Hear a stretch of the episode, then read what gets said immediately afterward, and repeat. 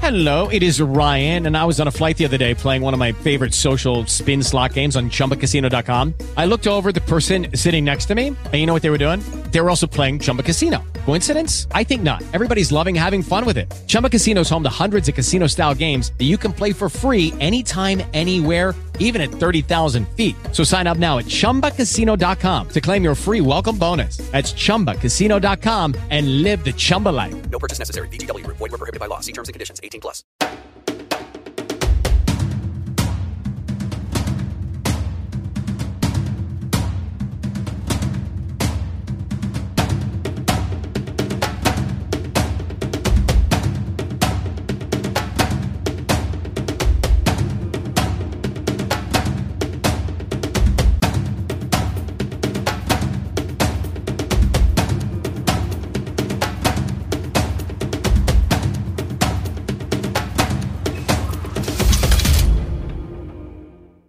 Muy buenos días, bienvenidos a Encuentro con Julio Villagrán. Es una bonita mañana de jueves 2 de septiembre. Estamos internándonos ya en el mes de la patria. Estamos metiéndonos ya en el noveno mes del año y el año se nos va a ir rapidito. Estamos ya pues listos para llegar donde quiera que usted se encuentre con nuestra propuesta. Saludos muy especiales para todos nuestros hermanos salvadoreños que desde el exterior escriben, se pronuncian, debaten, eh, preguntan Hoy desde mañanita me estaba escribiendo Edwin Lima desde Holanda, eh, pendiente de este espacio. Mira, dice Julio, toca estos temas que son interesantes. Gente desde Suecia, Australia, Canadá, los Estados Unidos, escribiéndonos, salvadoreños interesados en su país. Gracias por hacer eh, de este espacio un espacio de referencia en la opinión pública de nuestro país. Esta mañana queremos dedicarla a hablar sobre la patria hablar sobre nuestro país, hablar sobre nuestras raíces, quiénes somos, hacia dónde vamos, cuál es nuestra identidad como salvadoreños, quiénes son los que han escrito la historia de nuestro país, dónde está la verdadera historia de nuestro país. Los próceres de la patria realmente han sido los próceres. Cuántas traiciones, cuántas cosas eh, se dieron durante los procesos y estamos a punto de celebrar 200 años de la, firma del Acta de Independencia de Centroamérica y por supuesto del Salvador. Y por eso esta mañana quiero aprovechar y voy a, a tener toda una mañana muy rica en cultura con dos grandes pensadores nacionales, con dos escritores, con dos poetas. Son las cosas que los salvadoreños no valoramos y todos nos vienen a decir lo mismo aquí es que lo que pasa es que los salvadoreños no leemos, no conocemos la historia, no sabemos de la cultura salvadoreña. Todos nos reclaman eso. Y a los niños, a los jóvenes hay que fomentarles eso. Pues esta mañana lo quiero dedicar para eso. Miren, en primicia, en primicia, tenemos aquí un libro de varios autores salvadoreños y hondureños también. Dos de ellos nos acompañan esta mañana. 100 arriba y 100 abajo se llama esta obra, que va saliendo del horno. La primera vez creo que se presenta en público. 100 arriba, 100 abajo. Bicentenario de la firma del Acta de Independencia del país. ¿Qué trae esto? De esto quiero dedicar esta mañana. Me acompañan dos personalidades del país, para mí, mis respetos al maestro Luis Melgar Brizuela, que está conmigo. Nos educamos con los textos del maestro nos educamos con los textos del maestro, ¿verdad? En las escuelas, en, secundaria, los textos del maestro Luis Melgar Brizuela estaban ahí. Así nos decían, este es el, texto, el libro de texto. Me acompaña el maestro Luis Melgar Brizuela y también me acompaña el escritor y poeta Miguel Ángel Chinchilla, que están conmigo, mi gran amigo, que nos conocemos hace añísimos, hace años, no voy a decir cuántos años, pero nos conocemos hace años. Miguel Ángel Chinchilla están conmigo esta mañana y voy a saludar al maestro Luis Melgar Brizuela. Gracias por venir con nosotros, maestro. Con mucho gusto, un saludo cordial para usted y para su público. A la orden. Gracias. Miguel Ángel Chinchilla. Gracias, Julio, por el espacio que nos brindas para... Realmente es la primera vez que sale al público el libro, la presentación, y pues este espacio es eh, maravilloso para poder promoverlo y para que la gente lo conozca. Hay mucha gente fuera del país, muchos salvadoreños fuera del país que van a estar en sintonía esta mañana. Por supuesto. ¿Verdad? Y vamos a aprovecharlo con ustedes para esto. Maestro, ¿a quién se le ocurre esto de 100 arriba, 100 abajo. Yo estuve leyendo ya el libro. 100 arriba y 100 abajo. Dije 100 años arriba, 100 años abajo, puedo decir yo, ¿verdad? Pero, ¿de dónde nace esto de este libro que es una... Ya nos van a contar qué es lo que contiene, pero eh, quiero comenzar con esa primera pregunta. ¿Qué es esto de 100 arriba y 100 abajo? Estamos jugando con un enfoque historiográfico y al mismo tiempo poético. 100 y 100, 200. Estamos entrando en el mes de una gran efemérides, los supuestos 200 años de independencia. ¿Por qué digo supuestos? Porque la independencia que tenemos es muy entre comillas, jugando con el sentido de los 200 años, pero a la vez con uno de los lemas históricos más potentes que hayamos tenido desde el pueblo, sucede que Anastasio Aquino, que según intelectuales de izquierda, sobre todo Roque Dalton, es el verdadero padre de la patria, Anastasio Aquino tuvo como lema, como convocatoria de la guerrilla nonualca de 1833 este grito, 100 arriba, 100 abajo, que era una táctica guerrillera, sobre todo en el Chinchontepec y las zonas aledañas, con que puso a temblar el ejército oficial. Y entonces, combinando esos conceptos de 100 arriba y 100 abajo con los 200 años de la supuesta independencia, se nos ocurrió al maestro Chinchilla y a mí este título. ¿sí? Perfecto. Miguel Ángel Chinchilla, eh, cuando se pensaron en este libro, ¿qué es lo que estructuraron ustedes? Dijeron, ¿qué es lo importante que se debe expresar en este libro en ocasión del bicentenario de Centroamérica, de la firma de la independencia de Centroamérica? ¿Cómo lo estructuran ustedes? ¿Qué- ¿En qué piensan ustedes al, ponerlo en blanco y negro esto? Bueno, eh, primeramente te voy a contar que el libro era un libro que nosotros pretendíamos que fuera un eh, ejemplo de literatura centroamericana del trifinio. Mira, Guatemala, Honduras y El Salvador. Eh, hicimos la convocatoria, tuvimos eh, acercamientos con, con los escritores del PEN de Guatemala, el, Centro PEN de Guatemala, y ellos estuvieron muy entusiasmados, anduvieron muy entusiasmados en, en el primer momento. Luego invitamos a los hondureños también y empezamos a, a cabildearnos, ¿verdad? O sea, eh, por las redes, obviamente. Y eh, al final de cuentas, los, los hermanos guatemaltecos, escritores, amigos del PEN, ya no participaron en, el, en el evento, en el libro. Eh, no sé por qué razón no nos, no nos han explicado, sencillamente ya no participaron, pero sí solo los hondureños. Entonces al principio iba a ser una, una compilación de literatura del trifinio pero no nos salió, lo del trifinio no nos salió. Eh, entonces solo nos quedamos los hondureños y, nosotros.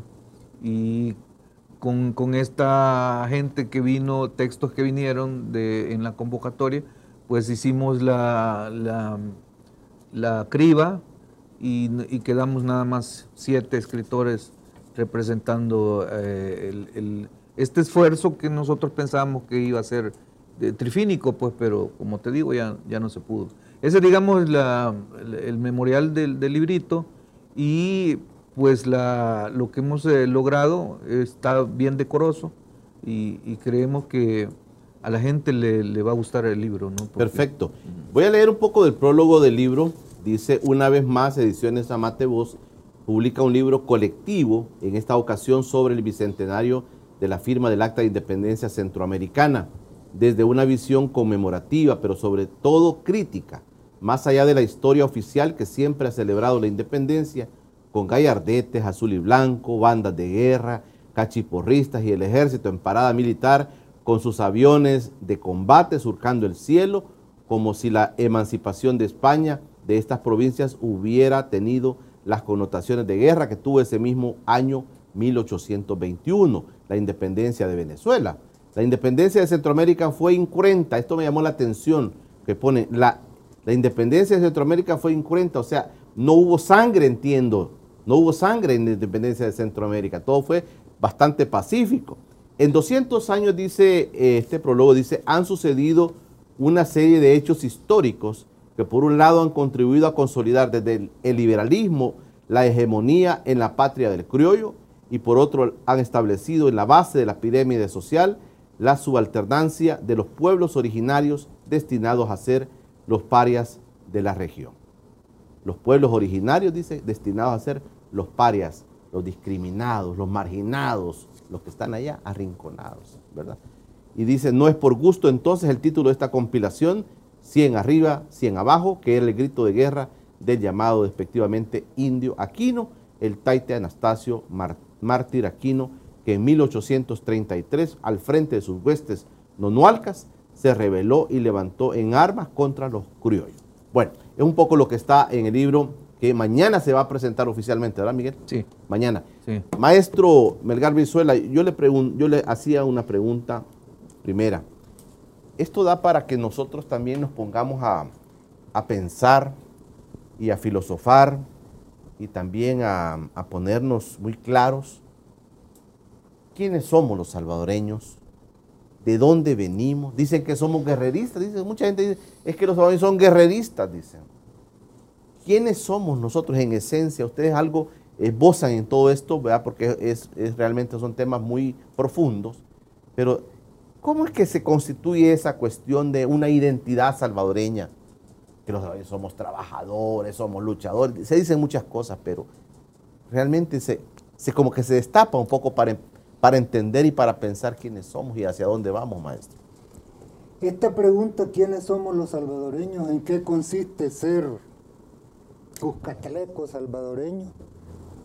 Necesariamente nos remite a los orígenes del país en el momento de la conquista, en junio de 1524. Dentro de tres años vamos a cumplir 500 años de haber sido invadidos por España bajo la dirección del más cruel de los conquistadores, Pedro de Alvarado, un matarife. En uno de los textos del libro se menciona cómo vinieron a hacer matazón de pipiles, de nahua pipiles. Nuestra raíz ancestral principal es la etnia Nahuapipil, de la gran rama mesoamericana de los toltecas.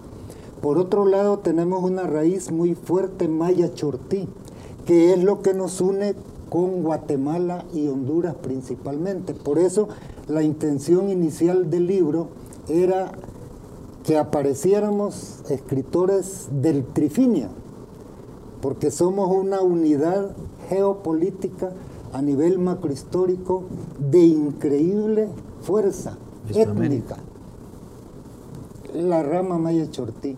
Y por otro lado tenemos la vertiente lenca, sobre todo en el oriente del país, que nos conecta con Honduras. Estas tres grandes etnias y otras, pero principalmente estas tres, pipiles, maya chortís y lencas, cacahuiras, son nuestra raíz fundamental. Pero la historia de El Salvador empieza propiamente cuando la invasión española viene a destruir a estas etnias, a hacer matazón y se apropian de todo, prohíben las creencias indígenas y en fin nos someten durante 300 años. Y luego viene lo de la independencia que pues es muy de revisarse qué tan real fue para la generalidad del pueblo. Obviamente se independizaron los criollos, Matías Delgado, Manuel José Arce, los curas Aguilar, que venían de España directamente, eran hijos, nietos, bisnietos de españoles. Los criollos sí, se gloriaron con la nueva situación, pero los mestizos e indígenas fueron peormente sometidos y dañados. Por eso la rebelión de Anastasio Aquino. Estos personajes como Anastasio Aquino, que se dice son, que tienen en la profundidad ser muy, eh, que nos, de, nos, denota, digamos, cómo somos los salvadoreños, ¿Qué personajes resaltan en la historia, de esta historia de que se está contando, maestro? ¿Qué personajes, digamos, le dan como una identidad al salvadoreño? Digamos, decir, este, es que el salvadoreño tiene mucho de esto, tiene mucho de esto, tiene mucho de esto. No sé si me explico. Nuestro concepto que con Chinchilla, pues como coordinadores de esta antología hemos manejado, es una visión crítica. Estamos en una coyuntura tal, tan álgida, tan grave, que indispensablemente debemos releer nuestra historia y reescribirla, para lo cual hay que debatir, hay que confrontar necesariamente la patria del criollo que todavía domina, es decir, de los herederos de España, los neocolonialistas, versus la patria del pueblo, de los indígenas, inclusive de los negros. Y ahí caben las etnias que mencionábamos. Si confrontamos en un debate de altura intelectual, académico, literario también, obviamente historiográfico, si confrontamos esas dos visiones, la del criollo, la oficial, y la visión popular de Anastasio Aquino, de Farabundo Martí, de Roque Dalton, de Monseñor Romero, entonces vamos a poder dilucidar a través del debate y de la relectura cuál es nuestra verdadera historia y nuestra identidad profunda. Perfecto. Miguel Ángel, mira, hay un elemento interes hay elementos interesantes en este pequeño libro de ustedes que me llama la atención. Cuando empiezan a mencionar escritores, poetas y periodistas de, la, de esas épocas, de los inicios de estos 200 años. Me llama la atención porque a veces nos decimos que somos pueblos incultos, que somos pueblos que nunca escriben, que nunca leen nada. Aquí Dagoberto nos viene a decir, mire, somos el país que menos lee en toda América Latina. Pero viendo esa historia, yendo a esa historia, yo anoche me estaba despachando este librito y yo me puse a pensar cuánta gente interesante aparece escribiendo, haciendo poesía, haciendo ensayos, haciendo periodismo investigativo, digamos, que también ya ponían en se ponían en riesgo. También es esta historia, Miguel Ángel. Eh, bueno, quiero, quiero eh, antes de caer al, al punto que estás tocando, referirme a lo anterior, a, a por qué los salvadoreños nos dicen guerreristas. Se les salió el indio, dice. Sí, sí, sí. Eh, yo creo que tiene que ver también historiográficamente con, lo, con la famosa aquella batalla de Caxual, donde eh, hubo un, un indio, un nativo, eh, es decir, lo de indio sin peyorativo, pues, es un, es un Sí. calificativo común, eh, que, que dicen que es atonal, pues, o- pero nadie, no está documentado, nadie sabe que si él fue o, o fue otro. Pero lo cierto es que de un flechazo dejó, dejó patojo a Pedro de Alvarado, pues para toda su vida, pues. ¿verdad? Es decir, en la famosa esa batalla de Acajutla, donde pues eh, las huestes de, de los pipiles se enfrentaron a, a los caballos y, y a los arcabuces de, de los españoles, pues, ¿verdad? Entonces creo que, ah, porque él, eh, Alvarado, él lo, reporta a su jefe allá en México, Hernán Cortés, eh, lo que le sucedió, pues, vea, y le cuenta con detalle, vea, cómo se le incrustó la flecha en, en- la bota y, le, le rompió el, el- fémur eh, y, no sé qué otro hueso. Lo dejó, lo dejó patojo pues, para toda la vida. Renquió, a partir de ahí renquió. Entonces creo que ahí viene parte de esa, de esa, ese calificativo de guerreristas de los, de los salvadoreños, ¿verdad? Eh, ahora, con respecto a lo otro que me preguntas de, de la, es, eh, las temáticas de, los escritores, eh, nosotros convocamos a una, a una compilación de todos los géneros. Entonces, en el género ensayo, Tirso Canales, nuestro querido maestro, eh, gran escritor de la generación comprometida, Eh, Tirso aún vive, ¿verdad? aún vive, sí, aún vive. vive. Espero que nos esté viendo Tirso, saludos para Tirso. Tremendo, Eh, tremendo escritor Tirso sí. Canales, sí. Y por cierto, a, a propósito de la generación comprometida, también quiero desearle una eh, feliz recuperación a otro gran miembro de la generación comprometida, José Roberto Sea, que hace pocos días estuvo... José Roberto Sea está, está enfermo, le dio un, un- un- un- un accidente cardiovascular y ha estado hospitalizado, así es que nuestros mejores deseos para, para el pichón, para José Roberto. Eh, entonces, Tirso retoma que no es nuevo, ¿no? Porque él ya había publicado en 1978 con Rafael Goche Sosa, otro escritor salvadoreño, un libro que se titula 100 años de poesía en El Salvador. Entonces ahí ellos eh, eh, toman es- esos autores que son los primeros, digamos, autores de, de la salvadoreñidad, como Ignacio Gómez, como Miguel Álvarez Castro, como Francisco Díaz, eh, y los desarrollan dentro de la gestión literaria, pero con una visión crítica a ellos, ¿verdad? Porque eh, estos escritores tenían una visión crítica de su realidad, de su realidad.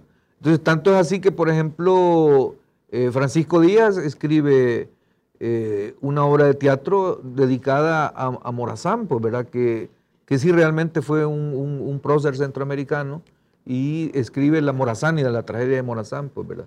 Que la menciona Tirso también en este, en, este, en este libro, en este, en ensayo de él. Y eh, lo del, parte del ensayo del libro se lo, se lo, eh, se lo queda a él, pues, ¿verdad? Porque ya en un encuentro entre nosotros, eh, y hubo otros, otros ensayitos que vinieron, pero que no tenían la calidad de- del, del ensayo de Tirso, pues, ¿verdad? Y por eso no se publicaron.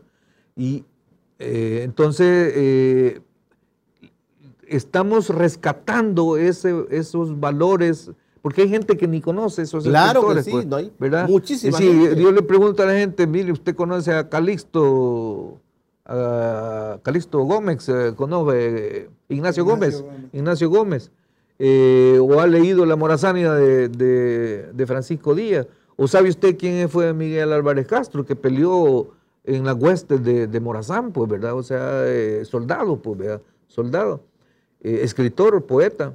Eh, la gente no lo conoce, menos los jóvenes, ¿verdad? Porque hoy, pues, los jóvenes solo con el celular, pues, y a veces el, no, esto tiene cosas buenas. Tiene pero- cosas buenas, pero, sí. Pero, pero, mira, a veces tene- tenemos una, como un conocimiento muy superficial de ustedes.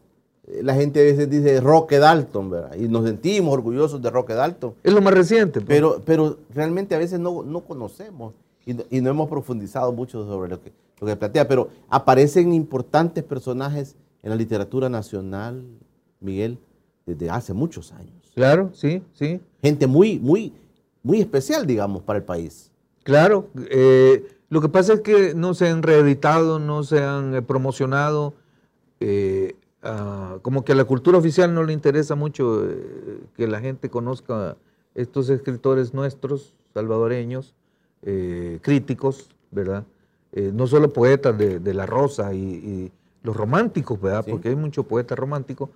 Eh, eh, no sé, no, sencillamente no le interesa porque quizá eh, rompe con sus eh, estructuras oficialistas, pues, ¿verdad? Y entonces no, no le interesa. Eh, aquí tendría que haber un- un- una política cultural de publicar a los escritores clásicos nuestros, pues, ¿verdad? Porque los escritores clásicos nuestros se empiezan a contar a partir de Francisco Gavidia, digamos, ¿verdad? Francisco Gavidia, que obviamente es un gran escritor, pero lo- los escritores clásicos no comienzan con Francisco Gavidia. Si antes ya hubo otros grandes escritores, pues, ¿verdad? Como estos que menciona Tirso y otros que, por ejemplo, también fueron buenos escritores y que han sido criticados incluso por el mismo Dalton, como eh, Cañas, por ejemplo, pues vea, eh, Juan José Cañas, que era militar, eh, el autor de la letra del himno nacional, que también anduvo en el rollo de, de este siglo XIX, que por cierto, Rubén Darío, si no hubiera sido por Juan José Cañas, no hubiera sido Rubén Darío. La preponderancia que creó, pues, decía, porque Juan José Cañas, por ejemplo, le consiguió una beca para que se fuera a Chile, a Rubén Darío, no le digo. ¿Qué estás haciendo aquí? Le dijo, andate, vea. ¿Qué estás haciendo? Sí, y le consiguió una vez que se fue a Chile. En Chile, él, eh, pues si lo reconocen, se desarrolla y en Chile publica su primer libro, eh, Darío. Rubén Darío. Bueno, Sí. voy a hacer una pausa. Maestro Melgar Brizuela, le voy a preguntar cuando regresemos después del corte, le voy a preguntar, eh, ¿hay una visión histórica de ustedes los escritores que queda plasmada a veces, verdad? Y hay una realidad, digamos. Por ejemplo, en el tema de la independencia, eh, muchos eh, hoy filosofan bastante sobre el tema de qué tan independientes somos, ¿verdad? ¿Qué tan independientes somos? La independencia la celebramos y desde niños nos enseñan a celebrar la independencia de nuestro país, pero la gente dice al final, bueno, ¿y qué tan independientes somos? Yo ponía algo por ahí y la gente empezó a escribir, eh, mire, es que no tenemos independencia, es que nunca ha habido... Ustedes también tocan un poco el tema este, ese es un planteamiento que quiero hacerle. Y la otra, a Miguel le voy a plantear luego sobre el tema de el pueblo. Eh, di- Dice una parte dura aquí en el prólogo, dice los parias, las personas marginadas. En nuestra realidad, 200 años después, también tenemos mucha gente marginada, mucha gente excluida, mucha gente invisibilizada, Miguel. Te voy a preguntar de eso, pero al maestro le voy a preguntar sobre el tema de la independencia. Escríbanos, ahí está el teléfono de WhatsApp para que pueda escribirnos. Estamos platicando, nos hemos dado un, así, nos hemos dado una pausa de todo lo político, económico. Estamos hablando con los maestros de la literatura, de la poesía en el país que están conmigo, el maestro Luis Melgar Brizuela y el maestro Miguel Ángel Chinchilla, que están conmigo esta mañana de jueves. Haga sus preguntas, haga sus comentarios. Ahí está el teléfono de WhatsApp, el número de WhatsApp para que pueda escribirnos. Hacemos un breve corte. Recuerda, este espacio ha sido por cortesía de Cable Color, el internet de fibra óptica más rápido de todo El Salvador. No nos crea, compruébalo. Ya regresamos. Ya regresa Encuentro con Julio Villagrán. Estás viendo Encuentro con Julio Villagrán. Continuamos el encuentro con Julio Villagrán, el maestro Luis Melgar Brizuela y también Miguel Ángel Chinchilla nos acompañan esta mañana. Estamos hablando de el país, estamos hablando de la independencia, estamos hablando de 100 arriba, 100 abajo, la nueva obra que mañana será la presentación, si no me equivoco, la presentación oficial de este libro que los escritores salvadoreños que están conmigo hoy han tenido la gentileza de venir con nosotros y de presentar esta primicia para el país. Leamos, leamos, metámonos. Hoy hay muchos instrumentos. Yo estaba leyendo esta obra y tenía la computadora a la par, pero buscando un poco de historia, haciendo con el Wikipedia también, buscando, contrastando lo que se está diciendo aquí, ¿verdad? Así que eh, yo los invito a que eh, podamos leer, a partir ya de mañana va a salir, ya nos va a contar Miguel Ángel. Eh, quiero recordarles que en la red de cooperativa Fedecases se solicitan los servicios financieros para que realices los proyectos que te propongas, líneas de crédito, cuentas de ahorro, remesas familiares, colecturías, pagos de servicios y seguros para todos. Encuéntranos en más de 130 agencias en todo el país. Asociate con los que creen en ti. Red de Cooperativa Fedecases. Ser dueño es lo tuyo. Este espacio es por cortesía de Fedecases. Voy a leer los comentarios de ustedes, pero tuve, no fui, no fui tan educado y no les dije quién es el maestro Luis Melgar Brizuela. Aquí aparece en el libro. El maestro nació en Suchitoto el 11 de septiembre del 43, escritor e investigador literario, indejista, licenciado en letras por la Universidad de El Salvador y doctor en letras hispánicas por el Colegio de México. Su tesis doctoral, Las brújulas de Roque Dalton, ha sido publicado por la Dirección de Publicaciones en 2016. Autor de varios poemarios, entre los cuales destaca Siete historias de Cuscatlán, primer premio en los Juegos Florales de León, Nicaragua, en 2006, coautor con el grupo Amate del Cipitío en El Salvador, Sheraton, crónica collage sobre la ofensiva guerrillera de noviembre del 89, coautor de la compilación Virulencia Alfabeta. Es desde largo tiempo docente e investigador de la Universidad de El Salvador, desde donde ha coordinado con líderes indígenas el festival Yul Cuicat, Canto del Corazón. Y también el maestro Miguel Ángel Chichilla, dice, el maestro Miguel Ángel nació en San Salvador, eh, Miguel Ángel Macipotón, ¿verdad? Nació en el 56, entre, entre, entre Melgar Brizuela y él. Escribe poesía como cuento, fábula, novela y periodismo literario. Estudió jurisprudencia y en la Universidad de El Salvador, en producción radiofónica, produjo la mayor antología de la, de la cuentista, Cuentística. salvadoreña y de otros países en lenguaje radiofónico. Libros publicados, poesía, jacula- jaculatorias desde el tarot, Romero Crucis, que es una de las buenas obras de, de Miguel Ángel Chinchilla, búsquela. Romero Crucis, son audios también, ¿verdad? Lleva audio, sí, Lleva también. audio también, algunos pro- proverbos y otras minucias, libro de las respuestas, libro de los oficios, geografía del orgasmo, testimonio a corazón abierto, en teatro, las abejas, las aventuras del cipitillo, el montaje de las noches fúnebres. No voy a terminar, aquí hay muchas obras de Miguel Ángel Chinchilla, pero quería pues hacer mención a nuestros dos invitados de esta mañana. Quiero leerles algunos comentarios que están llegando también para todos ustedes esta mañana de jueves el maestro Luis Melgar Brizuela y Miguel Ángel Chinchilla. Buenos días, Julio, a sus invitados. Me gustaría preguntarle al maestro Melgar Brizuela si continúa con la investigación literaria en conjunto con los estudiantes de letras de la UES en el departamento de Sonsonate. Dice, saludos, maestro Melgar Brizuela, desde Alemania, Verónica Álvarez le saluda. Buenos días, señor Villagrán. Ayer no vi la entrevista. ¿En qué aplicación o sitio puedo encontrarla? En el canal de YouTube Informa TVX se va a encontrar todos los programas nuestros. Un saludo al doctor Melgar Brizuela, un gran profesional de, de la literatura, también al escritor Chinchilla. Buenos días, Julio. Un saludo para mi compañero universitario Miguel Ángel Chinchilla, te dice Salvador Samayoa. Siempre saludándolo y sus invitados, excelente exposición de don Luis. Más claro no canta un gallo. Pedro, desde Melbourne, Australia, le saludan. Eh, Samuel Salgado, Julio, ¿qué opinas de la corrupción que está en todas las instituciones? Bueno, vamos a hacer un apartado por ahí.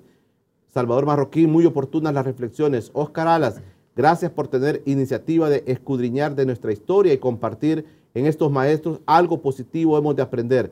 Saludos de Portland, Maine. Mauricio, eh, dice Oscar Alas, Mauricio Cruz, muy buenos días y sus invitados desde Toronto, Canadá. La historia en el país es muy importante para la identificación de nuestros pueblos. Felicito por los excelentes invitados. Es que lo crítico es lo que no les gusta a muchos políticos, dice Karen Hernández cuando no tenemos ni libertad a la hora de pensar porque no sabemos cómo podemos hacer hablar de independencia. Los políticos con el mismo cuento nos tienen peleando entre nosotros, dicen. Saludos Julio, a usted y los grandes maestros que lo acompañan. Sí es cierto que somos muy pocos a los que nos interesa la lectura salvadoreña, pero habemos y, ahí vamos tratando de darle a conocer a las nuevas generaciones. Saludos, un fuerte abrazo, dice Ulises Perlera. Saludos a mis grandes amigos, el doctor Luis Melgar Brizuela, Brizuela y Miguel Chinchilla. Muy refrescante tener a los distinguidos intelectuales, tan necesario en la coyuntura actual de nuestro sufrido país. Qué interesante tu comentario, Benjamín. Benjamín Palomo escribe. No, Dice, muy refrescante tener a los distinguidos intelectuales, tan necesario en la coyuntura actual de nuestro país. ¿Dónde puedo obtener los libros? Saludos a los escritores.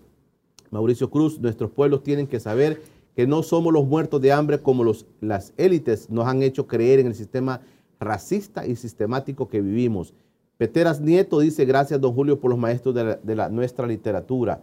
La comunidad eclesial de base dice, saludos desde Chicago los maestros y adelante hermanos, dice. Excelente programa don Julio, como siempre se gana las palmas junto a sus ilustres invitados. Gracias por este programa, creo que es un oasis. Después de oír todas las mentiras de los políticos, soy aficionado de Maferrer, me he leído toda su obra.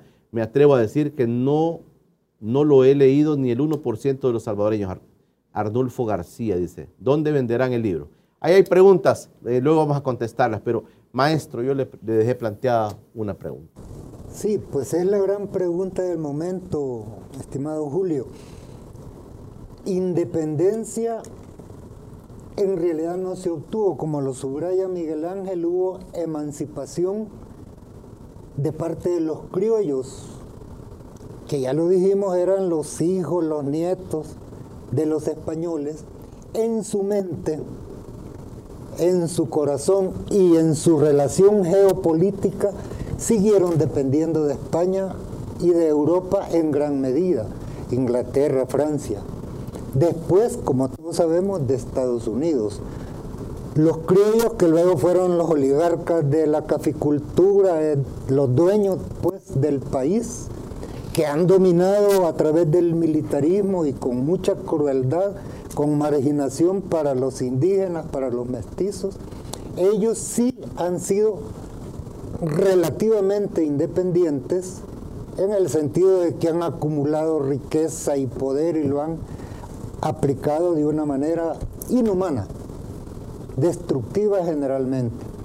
En cambio, los sectores populares, sobre todo los indígenas, no han tenido ninguna independencia para nada. Han estado sometidos a regímenes dictatoriales explotadores, tal como es el capitalismo de por sí. Entonces, la independencia que supuestamente vamos a celebrar en este mes tiene demasiados bemoles y hay que discernir hasta qué punto estaríamos en condiciones de buscar una independencia real que tiene que partir de lo económico, de lo político y de lo cultural. Si no nos conocemos, si no sabemos de dónde venimos, tampoco sabemos para dónde vamos, seguiremos siendo víctimas de un neocolonialismo.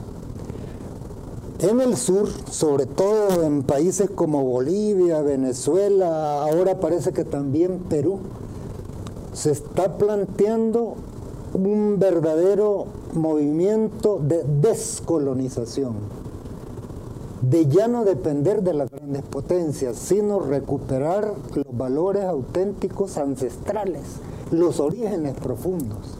Si eso se trabaja a nivel de América, Centroamérica y América del Sur, podríamos enfilarnos hacia una independencia auténtica, real. Mientras eso no se conciba, mientras dejemos, mientras sigamos dependiendo ideológica, económica y geopolíticamente de las grandes potencias, sobre todo el Fondo Monetario Internacional, que es el gran prestamista y el gran hipotecario del mundo en general. Mientras sigamos dependiendo de, de ellos, no hay tal independencia real. Sí. Miguel, 200 años de una independencia, de un sometimiento español, pero cuando uno revisa la historia del país a todos los niveles, y si ahora nos ponemos a hacer, a sacar con un escáner, con un escáner, una fotografía de nuestro país, vemos niveles de pobreza, de exclusión. Dicen, imagínate, me decía el transportista Catalino Miranda, Julio, el 70% de la población se mueve en buses. O sea, a pesar de que hemos desarrollado y a pesar que nos hemos declarado independientes desde 1821, el país todavía tiene niveles de exclusión y de marginación grandes. Los poetas, los literatos, los escritores como ustedes cuentan otra historia a veces. Roque Dalton contó otra historia, Maferrer contó, contaba otra historia. Pues es la historia que a veces eh, no se quiere decir. Bueno, eh, ya, puedo. Sí, sí, sí. Eh, yo entiendo de que hay una dicotomía entre eh, la hegemonía, hegemonía económica, política, militar, eh, versus la subalternancia de los pueblos sometidos, pues, ¿verdad? Eh, yo estaba leyendo hace poco eh, nuevamente el, libro de Luis Cardoso y Aragón, Guatemala, las líneas de su mano, y tomaba él lo que contaba Bartolomé de las Casas en su momento, que, por lo cual vinieron las leyes de India y todo eso después de Bartolomé, que a los, a los indígenas, a, a los eh, aborígenes, a, a los nativos, eh, el- los esclavistas, encomenderos, los erraban, pues, vea. no es que los erraban que les pusieran grilletes, sino que los erraban, los marcaban, Los pues. Con, el, con el, como que era ganado, Como que era ganado. y los marcaban en la cara, pues, vea. En la cara, inclusive los niños los marcaban con los, los, los sellos de ellos que tenían para, de propiedad, les marcaban la cara al- a los indígenas, pues. Eh, Claro, en esa época no, no habían teléfonos celulares, ni cámaras, ni eh, que dejara evidencia de esa crueldad, ¿verdad?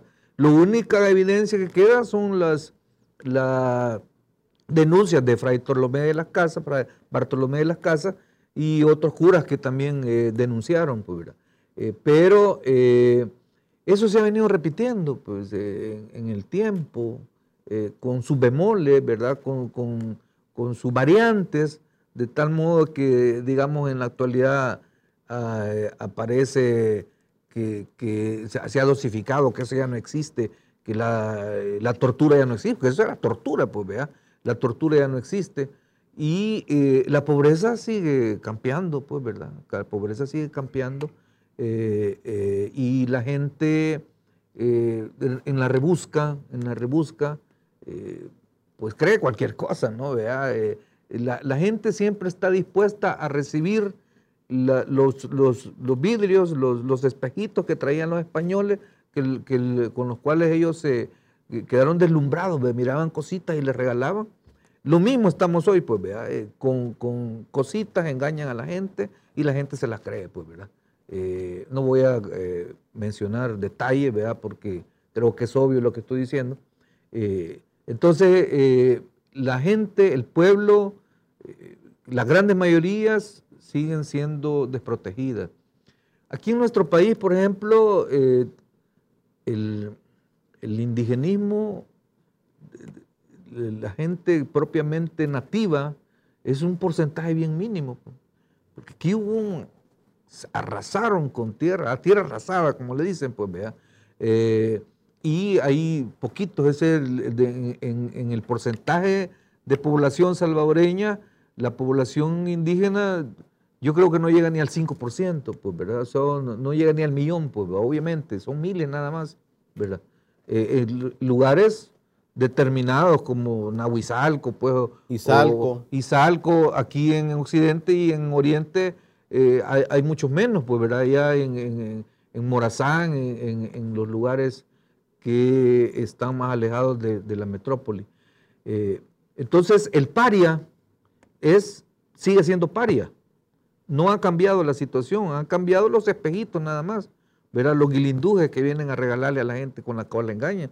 Pero la gente sigue estando eh, fregada económicamente, políticamente, y pues culturalmente, culturalmente. Y ha habido, digamos, eh, como caminos que hay que seguir y que los grandes eh, maestros nos enseñan, pero cuesta, pues, vea, porque, por ejemplo, eh, la iglesia, por ejemplo, la iglesia. La iglesia, en su momento, en su momento, cuando hablamos de, colonia, solo se nos viene la Inquisición, los curas eran, eran peores que los, que los invasores, que los conquistadores, pues, ¿verdad? Porque eh, hay, un, hay un libro de Severo Martínez Peláez, en la misma del Patria del Criollo, la Patria del Criollo, que se llama Los motines de indios. Eh, también que habla de, por ejemplo, personajes como Atanasio Sul, ¿verdad? que fue eh, martirizado eh, un año antes de que se firmara el Acta de Independencia, en 1820, en Guatemala. Eh, y estos, estos curas eran representación de una iglesia represiva. ¿verdad? Pero a la vuelta de los años, de los siglos, de repente, como todo da vuelta y todo cambia, la iglesia cambia también. Y entonces eh, la nueva iglesia, bueno, tú sabes mejor eso, la nueva iglesia nace en América, ¿verdad? Nace en América, con, con- primeramente con Juan Pablo, eh, con, Juan Pablo VI, ¿verdad? Eh, eh, nace en Sudamérica, en Medellín, eh, después pues, México, Puebla. Puebla, y en ese contexto nacen, aparecen grandes personalidades de la iglesia que vienen a reivindicar las canalladas que la iglesia había hecho antes, pues, ¿verdad? Para no ir muy lejos, bueno, en Argentina, por ejemplo, pues hay mártires también como Monseñor Angeli o, o- y ya llegando a El Salvador, nuestro, nuestro querido, amado Monseñor Romero y obviamente este Rutilio, ¿verdad? Que ya pronto va a ser beato. eh, eh, el, el otro cura Espesoto también, que, que a Espesoto nadie lo conocía y me dice, Claro, ahí, bueno, claro, ¿y quién es cierto. Espesoto? Vea, Claro. Vea, suena peseta, me decía alguien, un, un, un- un- malcriado por ahí. Eh, pues, eh, obviamente hay, hay libros que se escribieron sobre Espesoto que no se conocen, ¿verdad?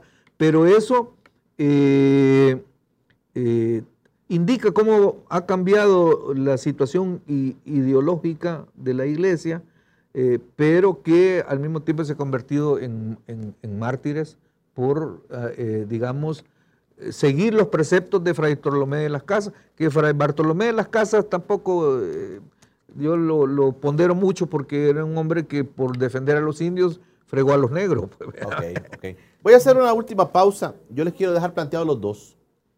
A los maestros eh, Luis Melgar Brizuela y Miguel Ángel Chinchilla les voy a dejar planteado lo siguiente. Podemos hacer un programa de esto también, de esta pregunta que les voy a hacer. ¿Quiénes son los padres de la patria? ¿Quiénes son los padres de la patria? Son los que conocemos nosotros. De Aguantate, Miguel, aguantate. ¿Quiénes son los padres de la patria? ¿Quiénes son los padres de la patria? Estamos en la presentación del libro 100 arriba, 100 abajo, de los escritores salvadoreños. Dos de ellos nos acompañan aquí. Ahí está, mire, 100 arriba, 100 abajo, ediciones Amate. Ahí están el libro. Ya nos vas a contar, Miguel, o el maestro Luis Melgar, dónde los vamos a adquirir. Mañana hay una presentación oficial del libro. Quédese con nosotros. Recuerde que este espacio ha sido por cortesía de la Rosera San Francisco, que invita a que lo sigan en redes sociales, que consuman los productos nacionales también. A Rosera San Francisco, nuestro patrocinador de este espacio. Hacemos una breve pausa, regresamos. ¿Quiénes son los padres de la patria realmente? ¿Son los que conocemos nosotros?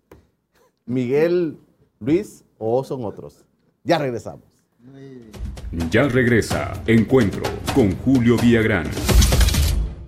Estás viendo Encuentro con Julio Villagrán. Estamos de regreso en encuentro con Julio Villagrán. Gracias por sus comentarios. Nos están felicitando por este espacio de esta mañana. Hoy hemos cambiado y hemos dicho, bueno, vamos a de- dedicarle a la cultura, vamos a, a refrescar qué es lo que ha pasado. 200 años, 100 arriba, 100 abajo, dicen los escritores que me acompañan ahora. Luis Enrique Salazar Flores dice, qué lujo estar oyendo a estos eruditos y pensantes. Pregunta para ellos, ¿en serio son nuevas ideas hablar del enemigo interno, callar las voces disonantes y cercenar la independencia judicial? La historia, además de academia, es herramienta para el análisis político. Más soldados y menos estudiantes, más sumisión, menos pensamiento crítico. Interesante, gracias. Luis Enrique Salazar Flores, que nos escribe. Dice, ¿dónde venderán el libro? Ya nos va a decir Miguel. Buenos días, Julio. ¿Me podría dar el nombre del libro de este día? Aquí está, mire. 100 arriba, 100 abajo. ¿Esto lo está patrocinando el gobierno o no? No, hombre, ¿cómo hace? Por favor. Debería, No, bueno. debería regalarle a cada salvadoreño un librito, ¿verdad? Perfecto. Ya se puede reír, Miguel. No. Bueno, dice, ¿dónde lo venden? Nosotros los salvadoreños andamos tan extraviados por falta de conocimiento de nuestra historia que elegimos árabes de presidentes de la República. Los felicito por esta exponencia. Se puede tomar como un descanso a la problemática del abuso de poder, la imposición del Bitcoin, etcétera. Y don Julio, me quito el sombrero ante un reportero como usted. Pero siga con esta tónica de usar su conocimiento para educarnos a nosotros como pueblo y no cambie como los otros reporteros que dice tenían en un pedestal, pero ahora por intereses mezquinos que los han llevado a lo más profundo creyendo ser el agua su sed, dice. Dice, gracias, ese es Romeo López, escribe. De veras, muy felicitación para todos ustedes. Les saludo y les felicito por su programa. Dios les bendiga y proteja. Marta Eugenia de San Salvador. Preguntar a sus invitados si es falso o verdadero, si existió el indio Atlacat.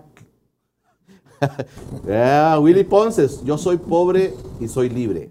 Ana Catalina Mejía de Guardado, la esclavitud actual es las familias endeudadas, la cultura consumista, la ignorancia por falta de, información, de formación académica. La libertad está en nosotros, la libertad depende de nosotros. Saludos escritores, poetas, los recuerdos allá en tiempos del conflicto, en las aulas, auditorios de la UES, cómo está la cultura del diablo en la actualidad políticamente trataré de estar ahí para adquirir el libro. Luis Alberto Mejía, aún en exigua e incipiente democracia, aquí y aún en España hay sectores que añoran a Franco. Carlos Díaz, ¿cuáles fueron las fuentes literarias en las que se inspiraron los padres de la patria? Mauricio Cruz, la señora Gil, ministra de Relaciones, también ella añora los Franco por su lineamiento de poder. Peter López, felicidades, excelentes invitados. Bueno, eh, evacuemos de una vez. ¿Cómo está lo del libro, Miguel Ángel Chinchilla? Bueno, el libro, quiero decirles que somos siete escritores los que estamos compilados, eh, cuatro salvadoreños y tres hondureños. Eh, salvadoreños, Tirso Canales, Luis Melgar Brizuela, eh, el más joven de todos que, que del libro es eh, Nelson Rentería, que también es periodista. eh, Joven, muy joven, muy, muy joven. joven. André, André Nelson Rentería es el seudónimo de él. Y eh, de los hondureños, pues tenemos a- al connotado escritor hondureño Galel Cárdenas Amador y las únicas dos mujeres que son hondureñas también, que, eh, Leti Elvir Lazo y, y Fanny Zulema Meléndez, que son los, somos los siete. ¿no? Eh, el libro ya está puesto en los anaqueles de la UCA y también en eh, la librería Roxil. ¿verdad? Ya eh, son las dos librerías donde se puede adquirir. Eh, pues no sé ca- el precio que lo van a tener ellos, pero mañana también nosotros lo vamos a tener en oferta en un precio mucho menor que, que lo, lo de la librería, pues, ¿verdad?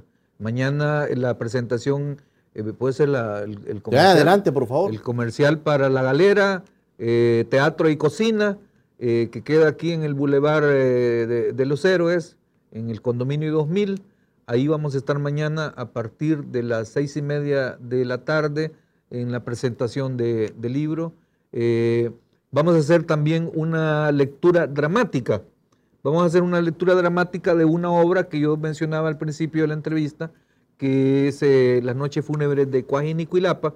Eh, a propósito de lo que hablabas, eh, Julio, del militarismo, esta obra es, eh, se considera la primera obra de teatro publicada en el país. Eh, realmente es una obra breve, es un sainete, y este, el tratamiento de la obra, el tema de la obra es una crítica a Manuel José Arce, ¿verdad? Porque Manuel José Arce, en, esa obra se publicó en 1827, fíjense ustedes. Eh, se publicó aquí por un periódico oficial, la Gaceta del Estado la publicó porque todo el país estaba en contra de Arce, pues. Por la traición que había hecho Arce de invadir a El Salvador al frente del ejército federal de, Guatemala, pues obviamente, eh, porque ellos querían doblegar a El Salvador eh, para que eh, eh, eliminara, a eliminar la federación. Ellos lo que querían era el- darle vuelta a la constitución, la, la primera constitución Pero Manuel José centroamericana. Arce, que es como el ícono de los militares y lo, lo ponen, lo, lo ensalzan bastante. Sí, eso es lo raro. Bueno, pero eh, fíjate que... La historia real no dice eso. Antes de, antes de, por ejemplo, de Martínez, en tiempos de Martínez, nadie mencionaba a Arce. Arce eh, cobra, digamos, vigencia cuando se cumple el centenario de su muerte, que fue en 1947. Eh, entonces vienen los, los militares de la época, eh, creo que era, no sé si no, no era Lemos, era el, Osorio, no, no era Osorio tampoco, era Castaneda Castro, Castaneda Castro, llama a, eh, contratan a historiador, pues un tal Melado Rubio, que es historiador, que le hace un panegírico a, a- Arce, pero en ningún momento menciona la- a Milingo, ¿verdad? Porque la obra esta se llama Noche Fúnebre de Coajinicuilapa o La malhadada derrota de Arce en el- la comparsa de Arce en el terrible Milingo. Porque Milingo es ahí en, en Ciudad Delgado, pues, ¿verdad?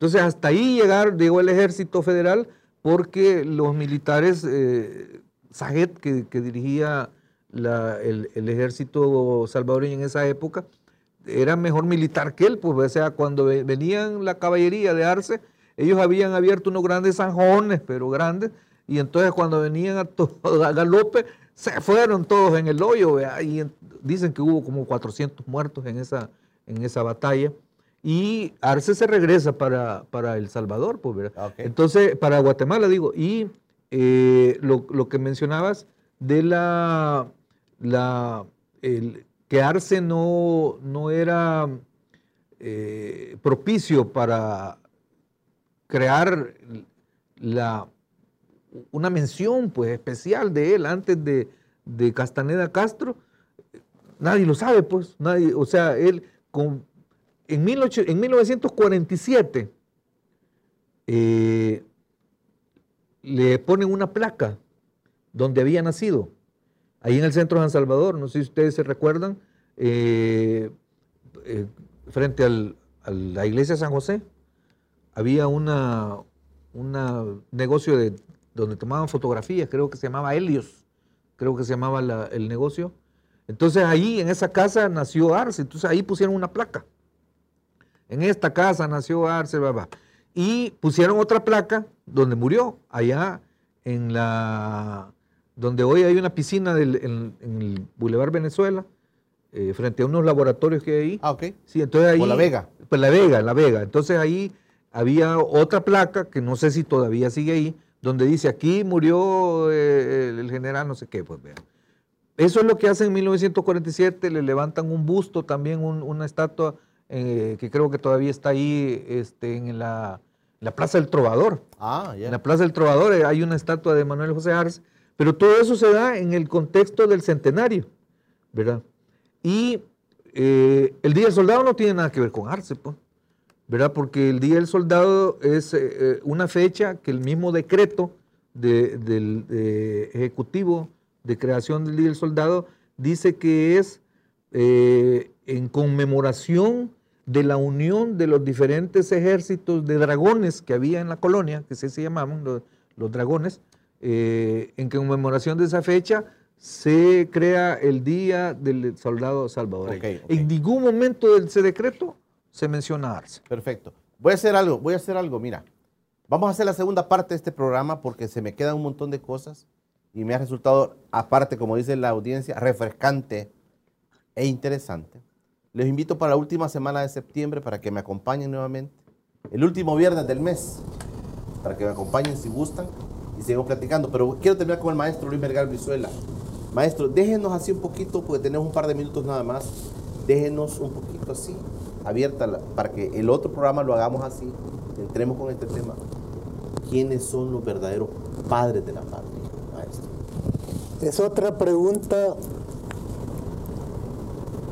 demasiado cuestionadora o, desafiante respecto a la ignorancia generalizada que se tiene sobre la propia historia salvadoreña y centroamericana. Desde el punto de vista oficial, pues ya sabemos quiénes son los padres de la patria. Matías Delgado, ante todo, Manuel José Arce, a quien Roque Dalton lo señala precisamente por su militarismo, por haber creado el militarismo salvadoreño y lo rechaza.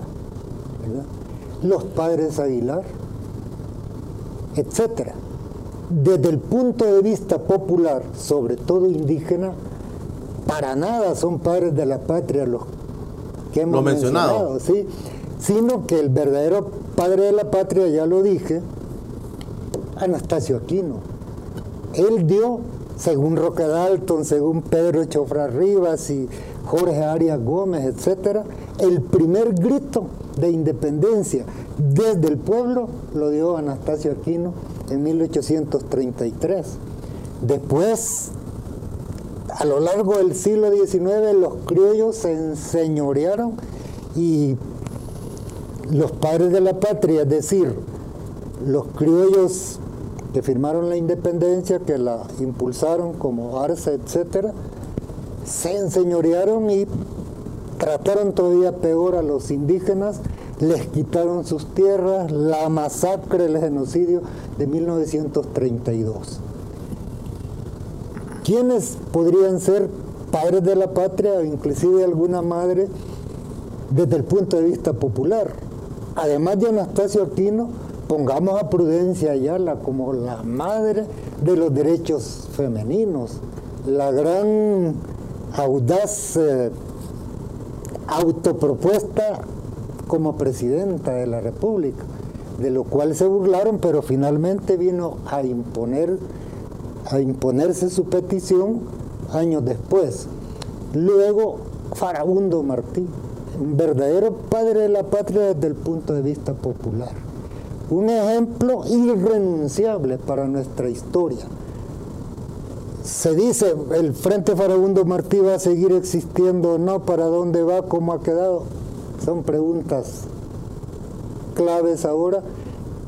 A mí, como intelectual estudioso de nuestra historia, de nuestra literatura, me parece que el farabundismo es irrenunciable, que él es un verdadero padre de la patria desde el punto de vista popular. Apartando, digamos, que, que sea un partido político que tomó ese nombre. Sí, no, independientemente del partido político que se viene a formar en los años 80, Farabundo es un paradigma de consecuencia política. Mire, él era hijo de grandes ricos de Teotepeque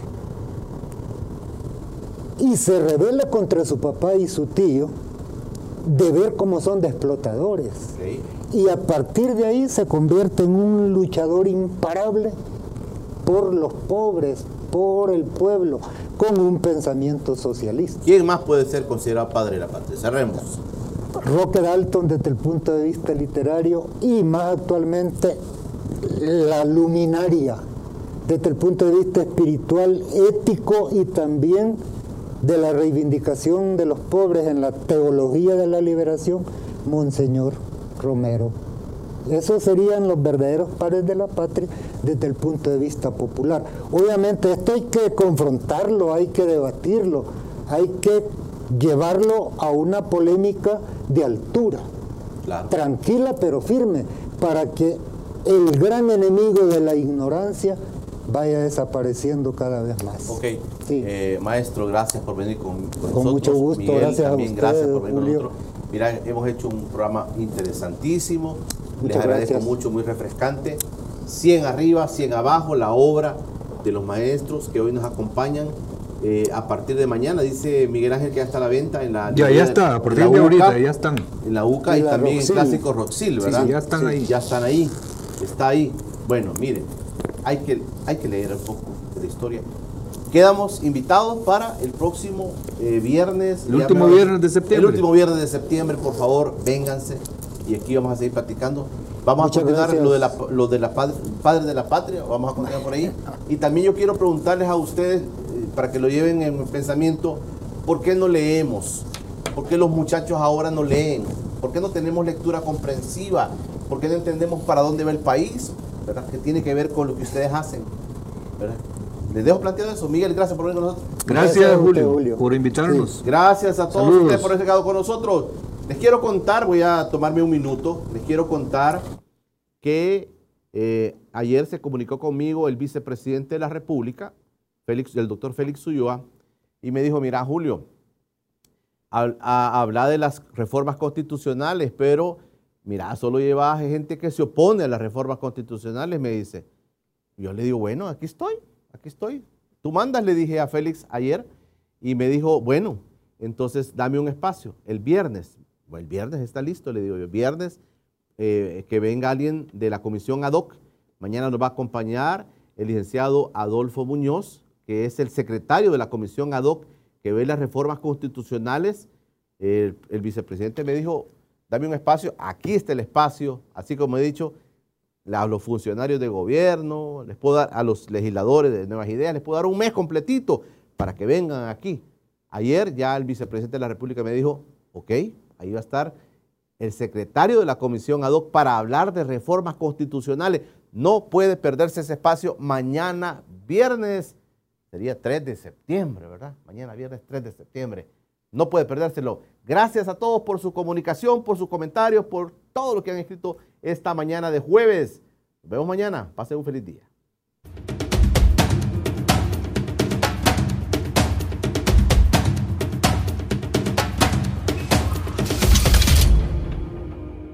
Lucky Land Casino asking people what's the weirdest place you've gotten lucky? Lucky? In line at the deli, I guess? Aha, in my dentist's office. More than once, actually. Do I have to say? Yes, you do. In the car before my kids' PTA meeting. Really? Yes. Excuse me, what's the weirdest place you've gotten lucky? I never win and tell. Well, there you have it. You can get lucky anywhere playing at LuckyLandSlots.com. Play for free right now. Are you feeling lucky? No purchase necessary. Void where prohibited by law. 18 plus. Terms and conditions apply. See website for details.